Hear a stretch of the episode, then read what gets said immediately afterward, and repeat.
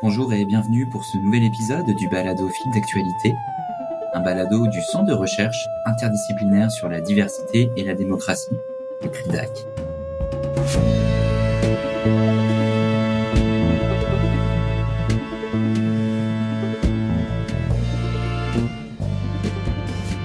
Je m'appelle Loïc Wiesel et je serai votre animateur pour ce nouvel épisode consacré au chemin Roxane, dans lequel j'aurai le plaisir de recevoir la professeure Mireille Paquet. Bonne écoute.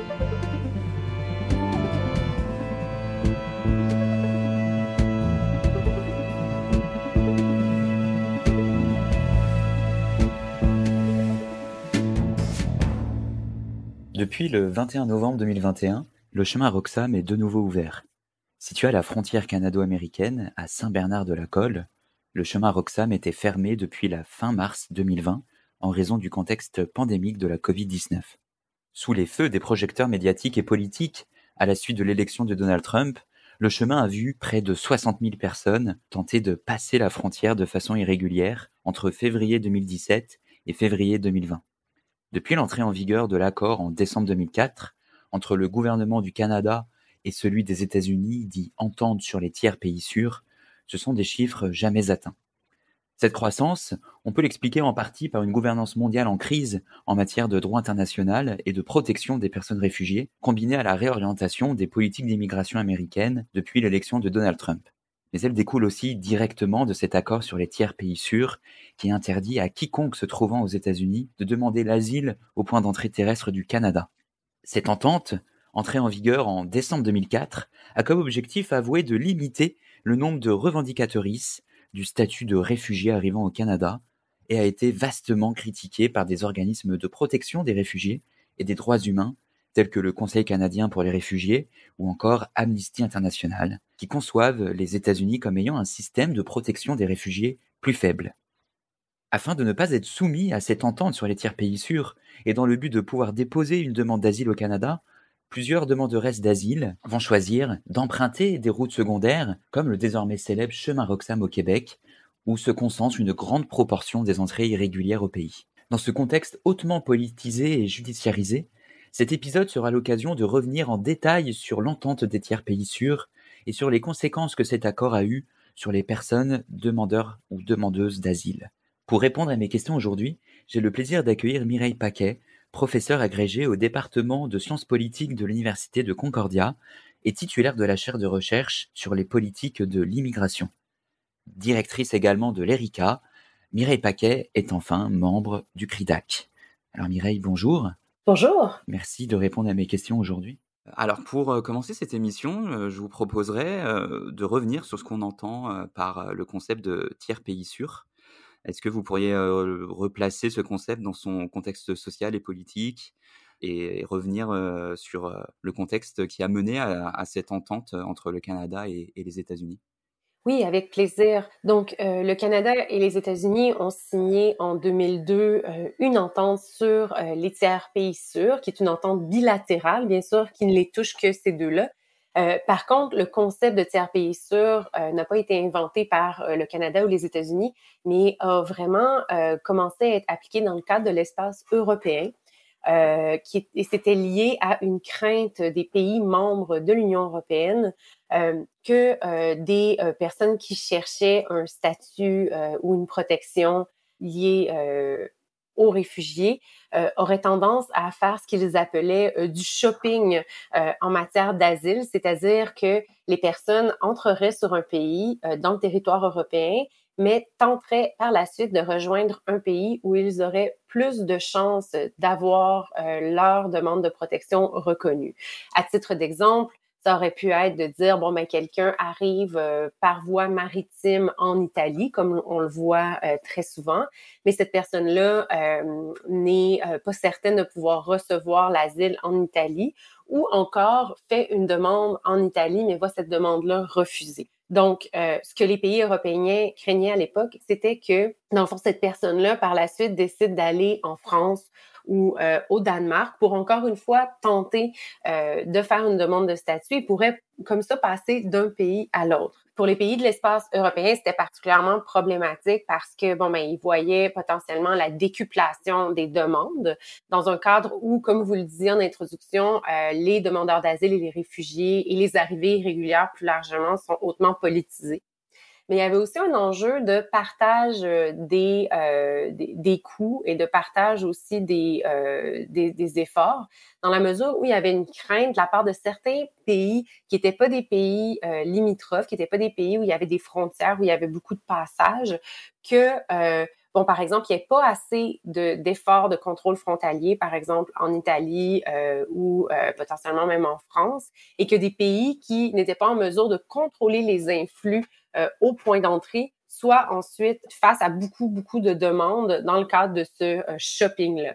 Et bien sûr, ici, moi, je mets euh, beaucoup des... On ne me voit pas parce que c'est un podcast, mais je mets des guillemets dans, dans les airs parce que, bien sûr, les gens qui étudient l'immigration tendent à être très très mal à l'aise avec ce concept-là de shopping de l'asile parce que ça impliquerait une grande liberté. Théoriquement, on a l'impression que ça veut dire que les gens peuvent bouger d'un pays à un autre sans problème et tout ça, mais ça tient pas du tout en compte des, euh, des réels freins à la mobilité, puis euh, des demandes aussi qui sont faites en termes de ressources humaines et financières chez les personnes qui tentent de bouger d'un pays à un autre. Mais bon, ça c'est la ça c'est la logique plus générale. Et donc ça a été appliqué dans l'espace européen. Donc euh, maintenant au sein de l'espace Schengen, les personnes qui arrivent dans un pays et qui veulent faire une demande d'asile doivent le faire dans le premier pays d'arrivée et ne sont pas en mesure par la suite de faire une demande ailleurs si euh, elles ne sont pas reconnues dans le pays dans le premier pays d'arrivée. Et donc pour en revenir au Canada et aux États-Unis, le même principe euh, est au centre de l'entente sur les tiers pays sûrs entre le Canada et les États-Unis. Dans ce cadre-là, euh, ce qu'on dit dans le fond, c'est que euh, une personne qui arrive aux États-Unis ou qui arrive au Canada, cette personne-là, si elle souhaite demander l'asile ou la protection ou le statut de réfugié, doit le faire dans le premier pays où elle arrive. Donc, si c'est le Canada, ben ça doit être fait au Canada. Si c'est aux États-Unis, ça doit être fait aux États-Unis. Et si jamais on se voit refuser dans un de ces deux pays-là, on peut pas aller dans l'autre pays pour faire une demande, euh, mais on peut pas non plus entrer en territoire canadien pour ensuite traverser la frontière pour aller faire une demande aux États-Unis et vice-versa. Et ici, je vais m'arrêter parce que c'est vraiment basé, cette entente-là, tant au Canada et aux États-Unis que dans le territoire européen, sur le concept de tiers pays sûr. Et ce concept-là, ben, c'est le concept selon lequel, en fait, il y aurait une équivalence en matière de sûreté et de régime de détermination du statut de réfugié entre ces deux pays-là.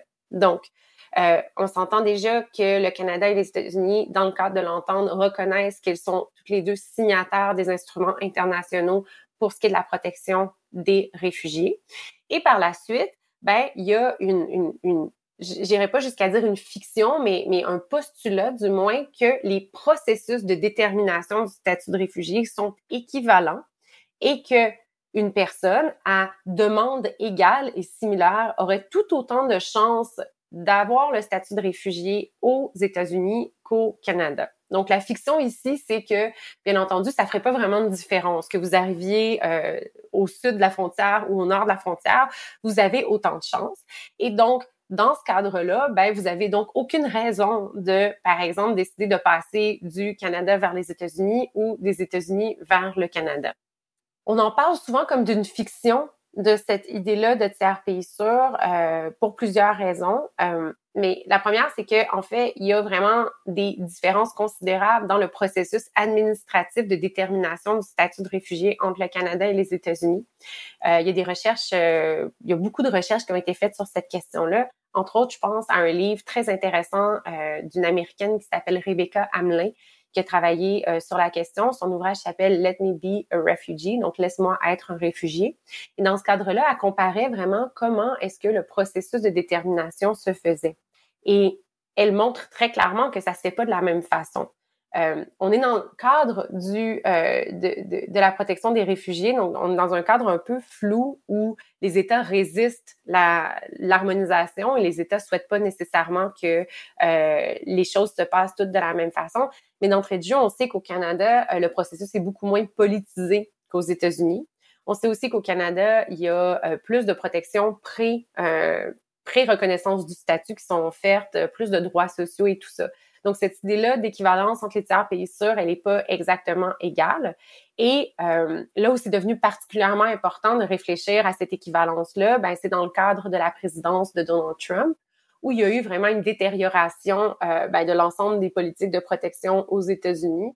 Et euh, il y a beaucoup de personnes sur le terrain, d'avocats et de, de, praticiens qui disaient, ben, écoutez, déjà, c'était pas entièrement euh, vrai cette idée-là de tiers pays sûr, même si les États-Unis sont des signataires et reconnaissent euh, le droit euh, à la protection des réfugiés. Mais là, avec les politiques qui sont mises en œuvre par l'administration Trump, ben vraiment, c'est pas vrai que les gens ont autant de chances d'être reconnus comme étant réfugiés s'ils en ont besoin aux États-Unis, mais c'est aussi c'est aussi problématique de renvoyer des gens aux États-Unis parce que le traitement en matière de détention, en matière potentiellement de non-reconnaissance euh, des euh, dangers dans les pays d'origine est problématique. mais malgré ça, le Canada a continué dans l'entente. Donc, on peut, on peut y revenir, mais c'est vraiment ça l'idée. L'idée, c'est vraiment que c'est non seulement qu'un pays un tiers pays sûr est non seulement un pays qui est considéré comme étant sûr et comme étant un pays qui ne produit pas de réfugiés et où les droits humains sont protégés, mais aussi un pays où le régime de détermination euh, de la reconnaissance des réfugiés euh, est équivalent et donc permet aux personnes d'aller chercher la protection dont elles ont besoin. Alors effectivement, on, pourra revenir euh, un peu plus en détail par la suite, se demander en quoi est-ce que les, États-Unis sont vraiment un, pays sûr pour pour les personnes migrantes. Mais là, avec tous les éléments de contexte que vous nous avez donnés, euh, si on, entend beaucoup parler de cette entente euh, sur les pays sûrs, euh, c'est parce que le chemin Roxham revient au centre de l'actualité récemment. et pour continuer un peu cette mise en contexte, est-ce que vous pourriez revenir sur l'histoire qui entoure le chemin Roxham et les entrées dites irrégulières? Oui, absolument. Donc, dans le cadre justement de l'entente, il y a des exceptions. C'est-à-dire que les gens qui arrivent aux États-Unis sont réputés ne pas pouvoir faire une demande de réfugiés ou de protection au Canada, une demande d'asile, parce que ils sont effectivement dans un pays tiers sûr et donc devraient être en mesure de faire cette demande-là aux États-Unis il y a plusieurs exceptions à cette euh, à, cette euh, à ce principe-là. Euh, par exemple, les personnes mineures non accompagnées, si elles arrivent aux États-Unis, peuvent faire une demande au, au Canada. et une autre des une autre des, des, des exceptions, c'est celle de des arrivées à l'extérieur des ports officiels ou des ports désignés entre le Canada et les États-Unis. Donc, on parle d'espaces d'arrivée ou de ports désignés comme étant les aéroports, euh, les, euh, les gares, euh, tout ce qui est les points de, de, contrôle frontalier, donc les points, les, les, les espaces frontières. certains, certains auditeurs de ce podcast, j'imagine, ont déjà pris l'automobile pour aller aux États-Unis, donc on rencontre un douanier et tout ça. Donc, si vous arrivez dans le cadre de l'entente à un de ces points désignés-là, puis vous dites oui, euh, je suis arrivé aux États-Unis par Boston, mais je veux faire une demande au Canada, ben le douanier va dire malheureusement non, vous devez faire votre demande aux États-Unis. Euh, mais une exception, c'est celle pour des gens qui seraient arrivés à l'extérieur de ces points euh, d'arrivée ou de ces ports désignés-là. Euh, et moi, je l'explique de cette façon-là, mais je pense pas que c'est exactement le langage légal. Donc, j'inviterai les gens à ne pas me citer là-dessus, mais je pense que c'est utile pour comprendre. Si une personne traverse à un point euh, non régulé, euh, qui n'est pas un point d'entrée désigné, ben euh, dans le cadre de l'entente, c'est comme si on disait qu'on savait pas d'où cette personne-là était arrivée. Donc on pourrait dire ah oui, on dirait que cette personne-là est arrivée de l'espace. On n'a aucune idée dans le fond. C'est comme si bon ben c'est ça, elle n'est pas comptabilisée au point d'entrée, donc elle n'est pas considérée comme ayant arrivé comme ayant arrivé dans ce cadre-là, et donc elle ne peut pas être retourner parce qu'on n'est pas certain, encore une fois, comme elle vient peut-être de l'espace, que cette personne-là arrive des États-Unis, elle pourrait arriver euh, d'un autre pays. Bon, ceux qui connaissent la géographie entre le Canada et les États-Unis savent clairement que c'est pas possible d'arriver d'ailleurs que des États-Unis si on traverse euh, à la frontière canado-américaine, mais c'est une exception dans le cadre de l'entente. Et c'est par cette exception-là qu'on arrive à une situation comme le chemin Roxham, c'est-à-dire que il y a des personnes qui désirent venir au Canada pour euh, aller chercher une protection. et euh, par euh, ben, de l'information, euh, par des réseaux et tout ça, ben, l'information a été circulée que ben, on pouvait arriver par cette route-là, qui est un point d'entrée relativement accessible à pied versus d'autres points d'entrée sur la très longue frontière entre le Canada et les États-Unis où c'est beaucoup plus difficile à pied euh, de le faire euh, pour soit des conditions euh, météorologiques ou pour des conditions vraiment plus géographiques. Et donc, les gens arrivent à ce point d'entrée-là et une fois qu'elles sont arrivées, ces personnes-là, ben, elles sont interpellées par la GRC tout ça, mais sont en mesure de faire une demande alors qu'elles ne pourraient pas le faire si elles arrivaient à un point d'entrée officiel. Donc, à partir de 2017, on a vu vraiment une croissance des arrivées à ce chemin-là. C'est important de dire, par contre, qu'il y, a eu d'autres moments euh, dans l'histoire du Canada où il y a eu des, sursauts, des, augmentations importantes, mais euh, les, les, dernières fois où on avait vu des, grandes augmentations, c'était avant l'entrée en vigueur de l'entente. Et donc, il y avait peut-être moins de visibilité ou moins de, euh, moins de politisation de tout ça. Et donc, il y a beaucoup de personnes qui étaient aux États-Unis de façon soit irrégulière, ou encore des personnes qui étaient là dans le cadre de statut de protection temporaire, donc des personnes à qui on n'avait pas donné euh, le statut de réfugié officiel, mais à qui on avait donné un permis temporaire, un peu comme euh, c'est le cas présentement dans l'Union européenne pour les Ukrainiens. Donc, un permis où euh, vous pouvez travailler, vous pouvez aller à l'école, vous pouvez utiliser euh, euh, les services, mais ce, ce permis-là peut être révoqué à tout moment. Donc, c'est pas la même chose que d'avoir la résidence permanente ou la citoyenneté. et donc, des personnes qui avaient ce statut-là aux États-Unis, mais qui avaient entendu le président dire que ce statut-là serait révoqué. Donc, avec la peur de potentiellement devoir être renvoyés dans leur pays, euh, ben, ces personnes-là ont décidé de venir au Canada par le chemin Roxham euh, pour demander de la protection euh, et un statut permanent de réfugié. Alors, justement, dans les médias, dans le discours politique, dès qu'on va faire allusion au chemin Roxham, on va entendre beaucoup de confusion sur les termes qui vont être employés pour désigner les personnes qui vont traverser le chemin. migrants, migrantes, demandeurs ou demandeuses d'asile, réfugiés. Est-ce que vous pourriez éclaircir euh, ce qu'on entend euh, par ces termes et ce qui euh, les distingue les uns des autres? Absolument, c'est une, très, une question très importante. Puis dans, le, dans le contexte dans lequel on vit actuellement, avec justement beaucoup de désinformation, mais aussi beaucoup de polarisation autour de ces questions-là, c'est vraiment important de penser aux mots qu'on utilise et de, et de, de, remettre aussi les, pendules à l'heure sur ces questions-là.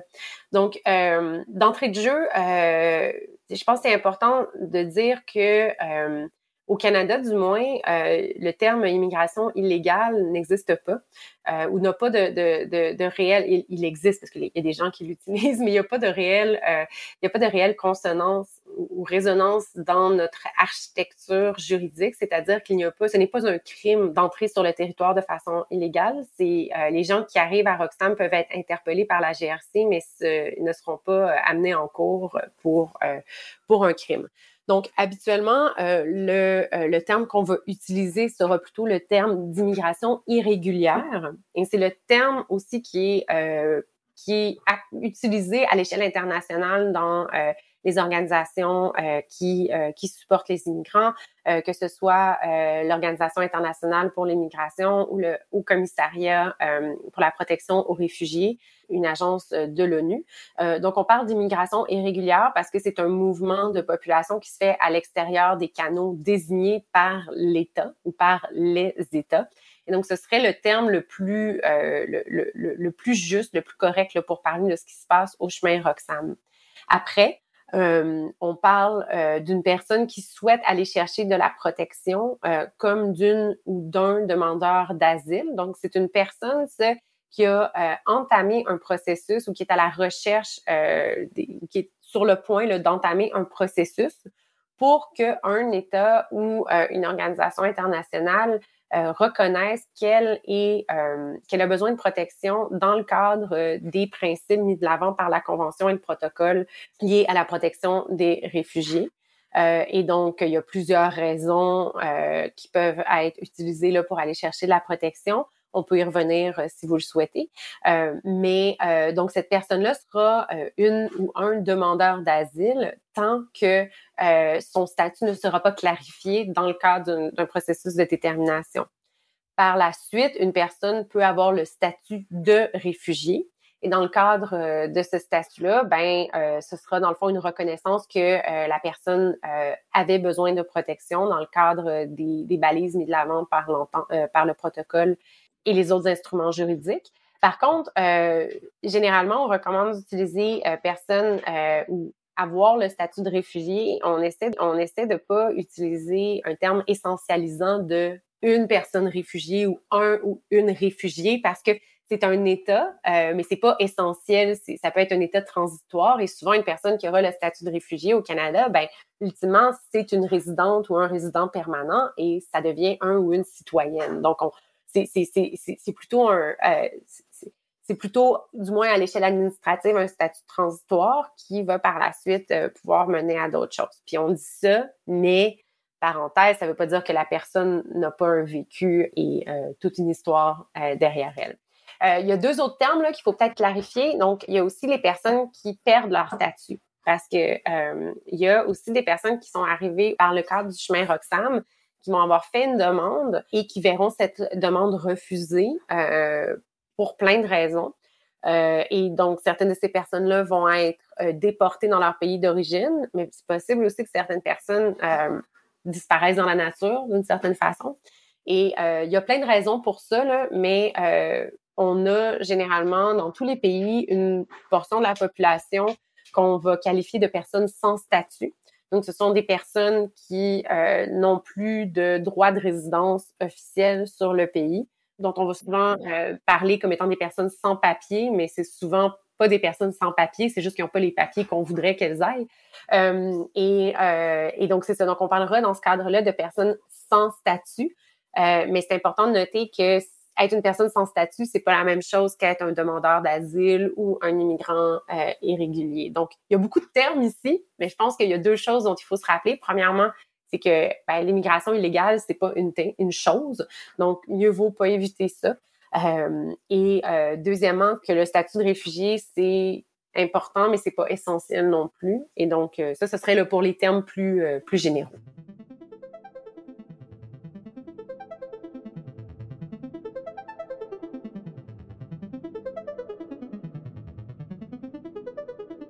Merci pour cette clarification sémantique.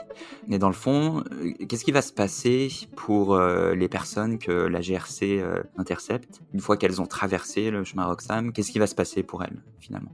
Très bonne question. alors, il y a plusieurs choses qui vont se passer.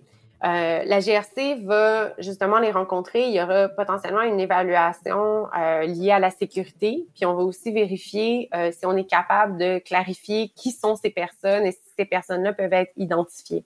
selon les, les, dispositions administratives dans la loi sur l'immigration du Canada et des lois associées à la sécurité publique, s'il n'est pas possible de savoir qui sont ces gens-là, par exemple, de les identifier ou si elles représentent un risque, il y a, toute, une, raison là, derrière ça. Certaines de ces personnes-là pourraient être placées en détention. C'est une détention administrative, par contre, liée au statut d'immigration. Donc, c'est pas la même chose que d'aller en prison pour un crime. Donc, je, reviens à cette, à cette distinction-là. Et donc, ces personnes-là peuvent être placées en détention, euh, soit dans des centres de détention euh, dédiés à l'immigration, ou encore euh, des fois dans des prisons provinciales s'il manque de place dans les centres de détention liés à l'immigration. Et là, euh, pour certaines d'entre elles, euh, on va tenter justement de régler le problème qui les a menées en détention, donc par exemple de clarifier leur identité ou de décider si elles sont réellement la personne qu'elles disent être. Et donc, pourraient, ces personnes-là pourraient par la suite être libérées de cette détention-là. Mais là, ici, on parle d'un très petit pourcentage des personnes qui vont arriver au chemin Roxham qui seront placées en détention. Et c'est important de noter aussi que ben, c'est pas juste les, euh, les, personnes qui arrivent de façon irrégulière qui sont placées en détention d'immigration au Canada. La détention est utilisée pour euh, plein d'autres raisons euh, en matière d'immigration. Donc, pour la majorité des personnes qui vont arriver, par contre, ce qui va se passer, c'est que ces personnes-là vont être dirigées vers des centres d'accueil. par exemple, à Montréal, certaines personnes se rappellent peut-être de ce qui s'est passé au stade olympique, mais il y a aussi des programmes là maintenant mieux organisés où on va pouvoir laisser les gens reprendre leur souffle un peu, les héberger et s'assurer qu'elles ont accès à l'information dont elles ont besoin pour s'engager dans un processus de détermination. Donc, ce qu'on veut finalement, et je vais, je, vais, je vais pas forcer les gens à, comme à, apprendre par cœur tout, le nom des, formulaires administratifs, mais disons que de façon, de façon plus pratique, ce que le gouvernement du Canada a décidé de faire, c'est de favoriser le plus possible un enregistrement de ces personnes-là auprès de l'État. Donc, euh, on essaie de s'assurer que ces personnes-là soient connues de l'État, donc euh, qu'on sache un peu qui elles sont et tout ça, et de les euh, pousser à faire une demande ou à s'engager dans une demande de détermination de leur statut de réfugié le plus rapidement possible. Donc de remplir tous les papiers pour au moins entrer dans le système, si je peux utiliser cette expression-là. Donc, ce que ça veut dire en pratique, c'est que ces personnes-là vont euh, des fois rencontrer des avocats ou des consultants ou par eux-mêmes euh, entamer cette demande-là de reconnaissance du statut de réfugié, expliquer leur histoire sur papier et soumettre tout ça avec l'objectif d'avoir une rencontre à la commission du statut euh, de réfugié dans un avenir prochain. Là, ici, euh, on note qu'une des conséquences euh, de ces arrivées-là depuis 2017, ça a été d'augmenter les délais de euh, traitement de ces demandes-là et le temps que ça prend aussi pour avoir une audience à la commission. Il y avait déjà des délais importants avant 2017, mais là, ça a augmenté. Donc, entre-temps, et ça peut prendre des années finalement avant que la personne puisse rencontrer un, euh, juge ou un, un, ou un décideur, euh, eh bien, cette personne-là, parce qu'elle a déposé une demande, a accès à plusieurs choses. Donc, elle a accès à un permis de travail, donc elle peut travailler légalement au Canada. Cette personne-là a accès à euh, des services sociaux. Ses enfants peuvent aller à l'école. Euh, elle peut avoir accès à euh, des soins de santé et tout ça. Et donc, toute la période où elle sera en attente d'une rencontre avec la commission, euh, cette personne-là pourra légalement exister au Canada d'une certaine façon et contribuer. C'est exactement ce qu'on a vu pendant la pandémie, soit dit en passant, où un nombre considérable de demandeurs d'asile, de personnes qui étaient en attente d'une rencontre euh, à la commission, ont travaillé dans les CHSLD et ont travaillé aussi euh, dans plein de services essentiels. Une fois que euh, cette personne-là est en mesure d'aller à la commission, ben, cette personne-là aura une audience avec un décideur ou une décideur. Euh, ce sont des juges administratifs, ce ne sont pas des juges de la même façon qu'un juge dans une, dans une cour de justice. Et cette personne-là sera appelée à raconter son histoire et à expliquer les raisons pour lesquelles euh, elle ou il euh, souhaite recevoir la protection et le statut de réfugié au Canada. Et là, le décideur va évaluer cette histoire-là pour voir si elle cadre avec les raisons pour recevoir de la protection euh, qui sont énoncées dans la Convention et dans la juridiction canadienne. Si euh, la décideur est euh, convaincue, euh, ben cette personne-là recevra le statut de réfugié. Si la décideur n'est pas convaincue pour plein de raisons, ben là cette cette personne-là pourra faire appel de la décision ou euh, si c'est pas possible de faire appel ou si elle a euh, passé au travers de toutes ces options d'appel, mais sera potentiellement déportée euh, dans son pays d'origine. Euh, mais ce processus-là peut prendre de deux à 7 ou 10 ans. Donc, c'est sûr que ça crée beaucoup de questions éthiques par rapport à, bon, ben, une fois que vous êtes resté, tu sais, 8 ans au Canada, est-ce que vous avez pas peut-être, puis vous avez travaillé pendant ces années-là, puis payé des taxes, mais n'avez-vous pas peut-être, une raison de pouvoir rester ou pas? Euh, à cet égard-là, si le processus de détermination euh, du statut de réfugié est quelque chose qui intéresse euh, les auditeurs, une autre membre du CRIDAC, euh, Shuli Tomkinson, fait des recherches vraiment intéressantes sur cette question-là. entre autres, elle étudie comment les juges et les décideurs évaluent les histoires que les personnes mettent de l'avant et comment ils arrivent à déterminer dans le fond ce qui est vrai ou ce qui est pas vrai. Encore une fois, entre guillemets, parce que tout ça est très, tout ça est très complexe. Ah, ça pourrait faire un beau sujet d'émission. Merci de, de la suggestion. Euh, si on revient un peu sur euh, l'entente euh, tiers pays sûr, vous aviez commencé à l'évoquer tantôt en début de l'émission. Mais la désignation des États-Unis comme pays tiers sûr, ça peut poser problème à plusieurs niveaux. En, quoi est-ce que les États-Unis ne seraient pas un, pays sûr pour les personnes migrantes? Ben, C'est une grande question. D'entrée de jeu, je pense qu'il ne faut pas oublier que même si on est dans le domaine des droits humains, pour ce qui est de la protection des réfugiés, on est aussi dans le domaine de la diplomatie. Et un enjeu considérable euh, lié à cette entente-là, ben, c'est que le coût pour le Canada de reconnaître ou d'arrêter de reconnaître les États-Unis comme un pays sûr est extrêmement important à l'échelle, au, niveau diplomatique. Euh, parce que ça serait de dire finalement que les États-Unis sont potentiellement un pays qui ne respecte pas ses obligations internationales en matière de protection des réfugiés, mais aussi est un pays qui pourrait aller jusqu'à produire des réfugiés. Euh, lui-même. Et euh, comme les États-Unis, ben, c'est le plus grand partenaire commercial euh, du Canada et qu'on dépend en général d'eux pour toute chose, ben, déclarer ça et dire ah ouais non on reconnaît plus l'entente malheureusement même si moi je, suis toujours du côté des réfugiés je suis aussi obligée de dire ben probablement que ça arrivera pas parce que les conséquences seraient seraient très importantes les raisons pour lesquelles on pourrait ne pas reconnaître les États-Unis comme euh, un tiers pays source sont multiples. Mais encore une fois, il faut le prendre avec un grain de sel, pas parce que euh, il faut minimiser ce que les États-Unis font, mais plutôt parce que les États-Unis ne font que suivre des tendances qui sont des tendances qu'on retrouve dans l'ensemble des pays du Nord global. Donc, euh, que certaines choses que les États-Unis font sont absolument horribles, mais c'est la même chose que l'Australie, que le Royaume-Uni, la France, euh, plein d'autres pays font. Donc, il y a un peu aussi une question de ben, quel est notre seuil de tolérance euh, pour ce qui est des questions d'immigration. Donc, certaines choses qui ont été mises de l'avant, et bien sûr, c'est pas exhaustif. Il y a la question de la détention des enfants, euh, qui a été euh, très visible dans le cadre de, de l'administration Trump, mais qui n'est pas entièrement terminée malgré le changement d'administration. Donc, il y a ça. Il y a des mesures de des, mesures de, de, contrôle aux frontières qui sont potentiellement plus violentes ou qui pourraient mener à des morts de façon de, de, façon indirecte.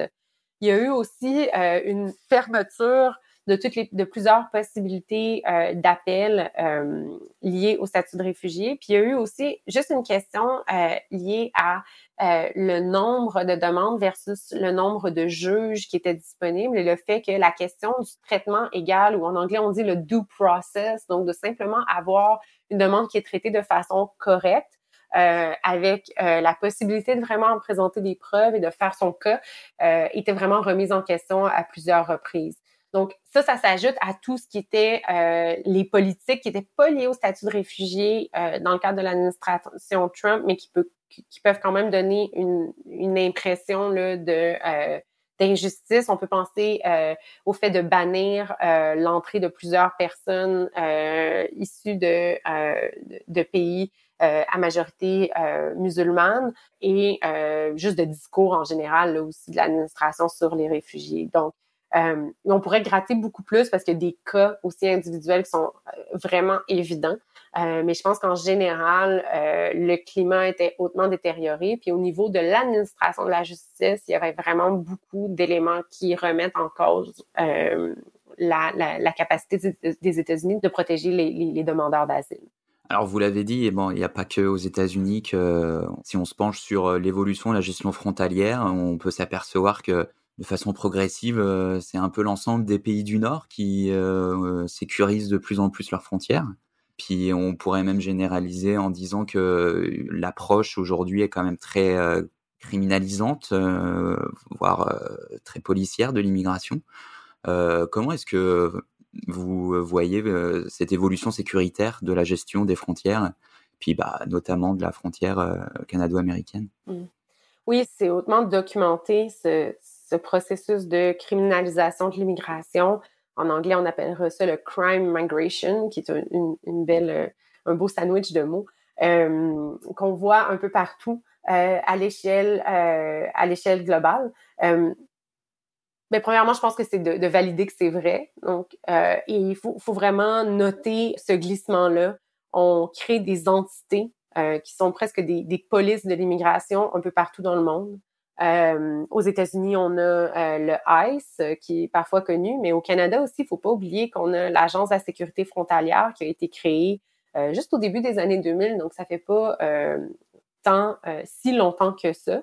Et c'est d'ailleurs, si ça vous intéresse, un autre lien avec les membres du CRUDAC, mais notre collègue Karine Côté-Boucher a écrit un livre très intéressant sur l'Agence de sécurité frontalière et comment les euh, agents douaniers en particulier ont redéfini leur rôle dans le cadre de la création de cette agence-là, entre autres en, se mobilisant pour euh, avoir le droit de porter des armes, ce qui est vraiment, encore une fois, un lien euh, avec, avec la question de la criminalisation de l'immigration.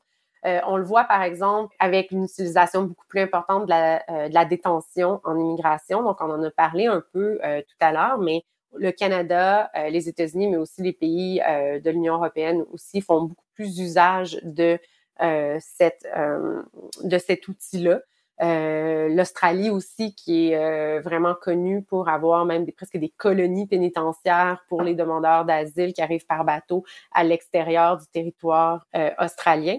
Et une autre, une autre tendance euh, liée à la criminalisation de l'immigration, ben, c'est de donner aux corps policiers qui ne sont pas spécialisés en immigration un droit euh, ou des pouvoirs en matière de contrôle frontalier, euh, que ce soit au niveau de collaboration avec les services frontaliers, par exemple, détenir des personnes en attendant qu'une agence liée au contrôle migratoire vienne les chercher, ou qui serait simplement euh, le contrôle des identités euh, et le contrôle des papiers liés à l'immigration euh, par des policiers locaux. Donc, c'est vraiment des tendances qu'on voit à l'échelle mondiale.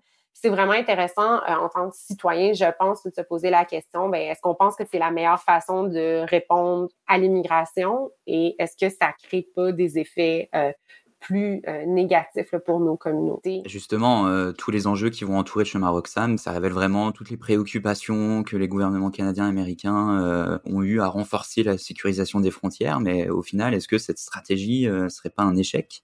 Puis surtout, cette stratégie, on peut aussi dire qu'elle est responsable de, milliers de morts. Alors, à quel besoin peut répondre cette sécurisation des frontières? Est-ce que vraiment ces entrées régulières euh, sont vraiment une menace pour, euh, pour le Canada? Bien, une des premières choses qu'on apprend quand on fait de la recherche sur l'immigration, c'est qu'il n'y a absolument rien qui fonctionne pour arrêter les mouvements humains. Donc, déjà, d'entrée de jeu, cette, cette idée-là qu'on pourrait contrôler une frontière puis la sceller complètement, c'est une chimère. C'est une chimère qui euh, est très, très populaire politiquement et permet de gagner des élections. Donc, il faut toujours la regarder comme ça.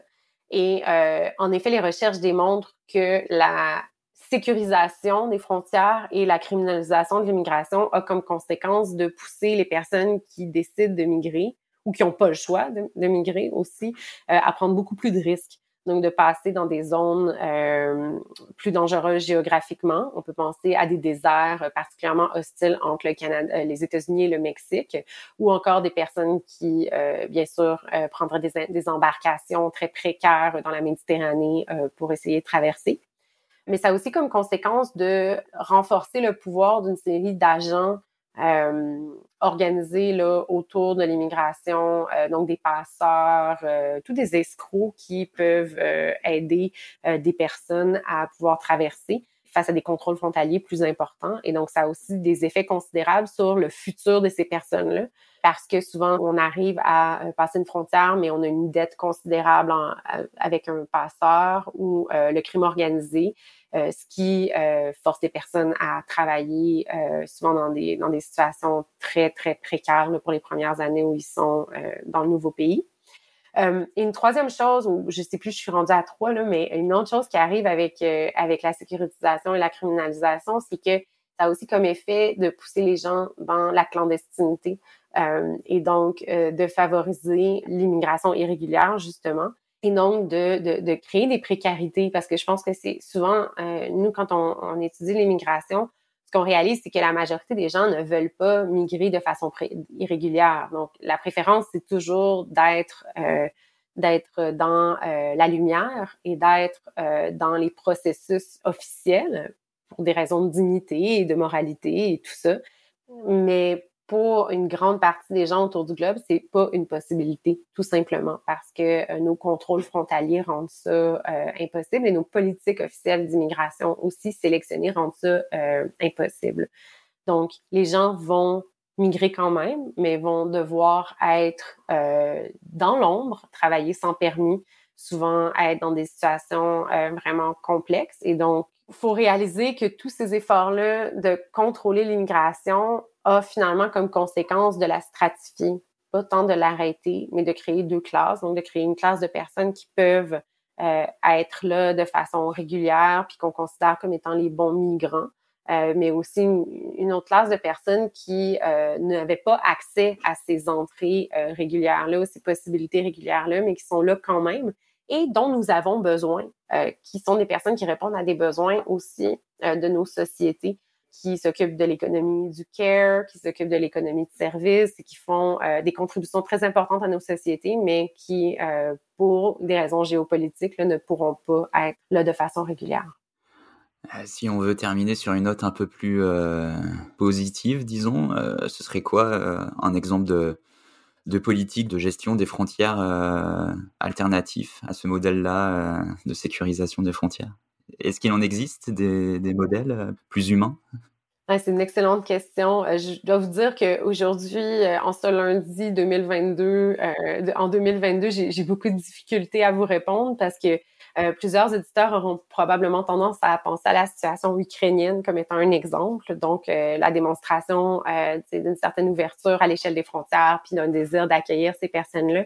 Mais ce qu'on note aussi sur le terrain, c'est que ben, cette ouverture-là pour les personnes déplacées de l'Ukraine est aussi hautement stratifiée. Donc, on l'a vu, il est stratifié entre les personnes qui sont identifiées comme des Ukrainiens blancs et officiellement ukrainiens aux yeux de tous versus les personnes racisées ou les personnes qui viendraient d'autres pays.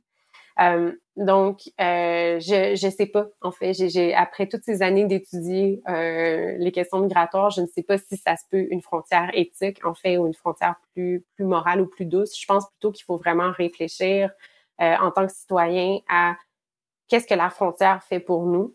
Euh, et puis, euh, qu'est-ce qu'on essaie de nous vendre en tant que citoyen quand on nous parle de la frontière, quand on nous parle du fait que la frontière est euh, poreuse ou sous tension versus euh, versus potentiellement bien gardée et bien sécurisée? Je pense aussi qu'il faut s'habituer à parfois jouer l'avocat du diable, même dans notre propre réflexion à nous, en se demandant est-ce qu'on a vraiment besoin de la frontière? Qu'est-ce que la frontière À, quoi elle nous sert? Est-ce que j'ai vraiment besoin d'avoir cette ligne-là? Euh, je pas, euh, suis pas complètement euh, optimiste en me disant qu'on va effacer ou abolir toutes les frontières, mais je pense que de questionner leur existence et leur apparence naturelle aussi dans notre espace politique, c'est une pratique qui va au moins nous permettre d'être plus sensibles par rapport à ce qu'on essaie de nous, vendre avec la frontière. Donc, c'est plus une pratique à l'échelle individuelle, mais ça vaut la peine quand même de le faire.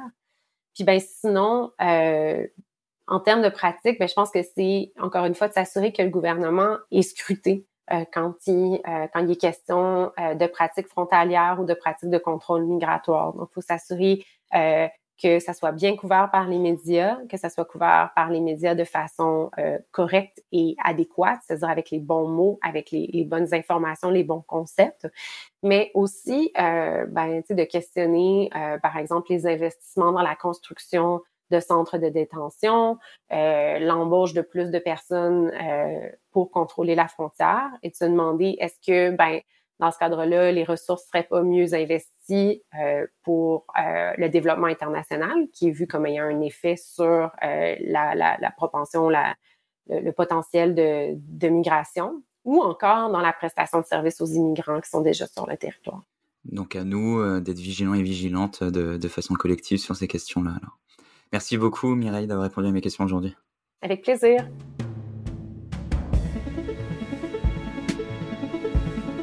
C'est ainsi que s'achève ce nouvel épisode du balado Fil d'actualité, un balado du CRIDAC consacré au chemin Roxane. Euh, je voudrais encore une fois remercier la professeure Mireille Paquet d'avoir répondu à mes questions aujourd'hui.